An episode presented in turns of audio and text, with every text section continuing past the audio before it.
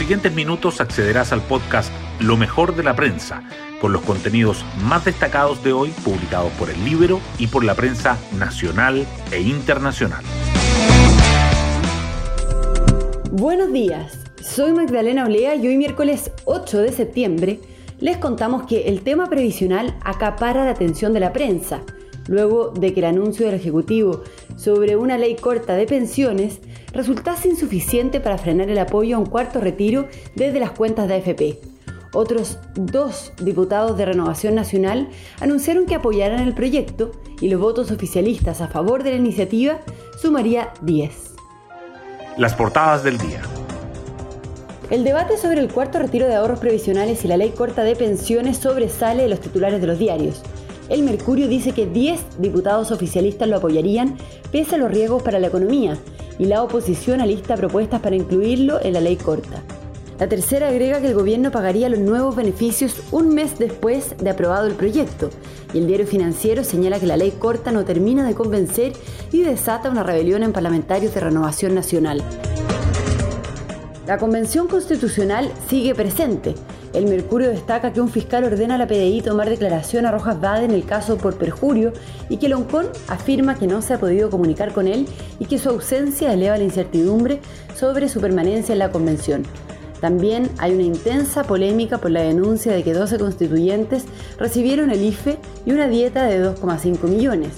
Y la tercera resalta que además de interrogar a Rojas como imputado, la PDI tomará declaración a Loncón y a Baza como testigos. Y el Libero subraya que la Convención y Loncón les llueve sobre mojado. Los temas económicos dominan las portadas de la tercera y del diario financiero. El primero dice que las ofertas laborales registran un pic en seis años y los salarios anotan su mayor alza desde 2017. El segundo titula con Sky a de sellar la entrada de un socio a la aerolínea la familia Polman mantendrá el control. Por otra parte, el Mercurio remarca que más de 160 municipios no están informando su nómina de funcionarios al gobierno central. Y la tercera señala que 15.000 personas fallecieron el primer semestre de 2020 estando en lista de espera. Además, el Mercurio y la tercera muestran las masivas manifestaciones a lo largo de Brasil, destacando que Bolsonaro lidera una de ellas y lanza un ultimátum a la Corte Suprema. Temas del Libero. La periodista del Libero Ángela del Canto nos cuenta sobre el historial del diputado Marcos Ilavaca, que lidera la discusión del cuarto retiro.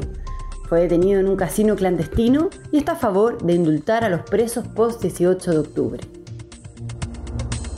El diputado socialista Marcos Gilavaca ha liderado el debate por el cuarto retiro de fondos previsionales y desde que fue elegido como presidente de la Comisión de Constitución se ha comprometido con agilizar el debate en esta materia e incluso terminar con el sistema de AFP. El parlamentario que llegó al Congreso tras ser concejal por Valdivia durante tres periodos y participar de una fallida candidatura a la alcaldía no ha estado libre de polémicas. Una de ellas fue cuando en 2012 fue detenido por la Policía de Investigaciones tras ser sorprendido jugando póker en un casino clandestino de Valdivia, o bien cuando en 2018 viajó a territorio palestino junto a otros ocho diputados en medio del debate de la definición del salario mínimo. Pueden encontrar este reportaje en www.ellibero.cl. Hoy destacamos de la prensa. La ley corta de pensiones no termina de convencer y más diputados de Renovación Nacional anuncian su voto a favor del cuarto retiro.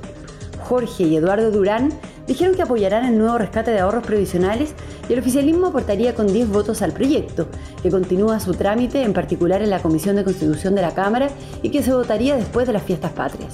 Mientras tanto, el gobierno afirma que los beneficios de la ley corta de pensiones se pagarían al mes siguiente de que se apruebe y la oposición alista propuestas para incluirlo. Tras la denuncia presentada por la mesa de la convención, el fiscal Patricio Cooper ordenó las primeras diligencias. Pidió interrogar como imputado a Rodrigo Rojas Bade y como testigos a Elisa Loncón y Jaime Baza. También ofició al Ministerio de Salud para conocer el historial médico del constituyente. Por otra parte, Pedro Muñoz, vicepresidente de la Convención, asegura que hay que reparar el daño a la imagen con respuestas institucionales contundentes. Los diputados Cristian Lavé de la UDI y Karen Luke de Renovación Nacional denunciaron que 12 convencionales pertenecientes a la lista del pueblo y a Prueba Dignidad se vieron beneficiados por el ingreso familiar de emergencia pese a cobrar una dieta de 2,5 millones por su trabajo en el órgano constituyente. Los acusados atribuyeron la situación a que no se ha actualizado el sistema. El Ministerio de Desarrollo Social aclaró que el aporte se puede recibir pese a la mejora económica. Las ofertas laborales registraron un pico en seis años y los salarios anotaron su mayor alza desde 2017. El índice de avisos laborales en Internet realizado por el Banco Central llegó en agosto a 106,13 puntos, su mayor nivel en seis años, 4,4% más alto que el mes previo y casi tres veces lo registrado en julio del año pasado. En tanto, el índice de remuneraciones nominales del INE registró en julio un alza interanual de 6,5%, su mayor salto desde agosto de 2017 y continuó la tendencia alcista que ha registrado desde inicios del año. Y nos vamos con el postre del día. La UC derrotó a Audax y vuelve a pelear por el título. Bajo el mando interino de Cristian Palucci, tras la salida de Gustavo Boyet, Universidad Católica venció por 3-1 a los colíderes del campeonato y quedó en el tercer lugar.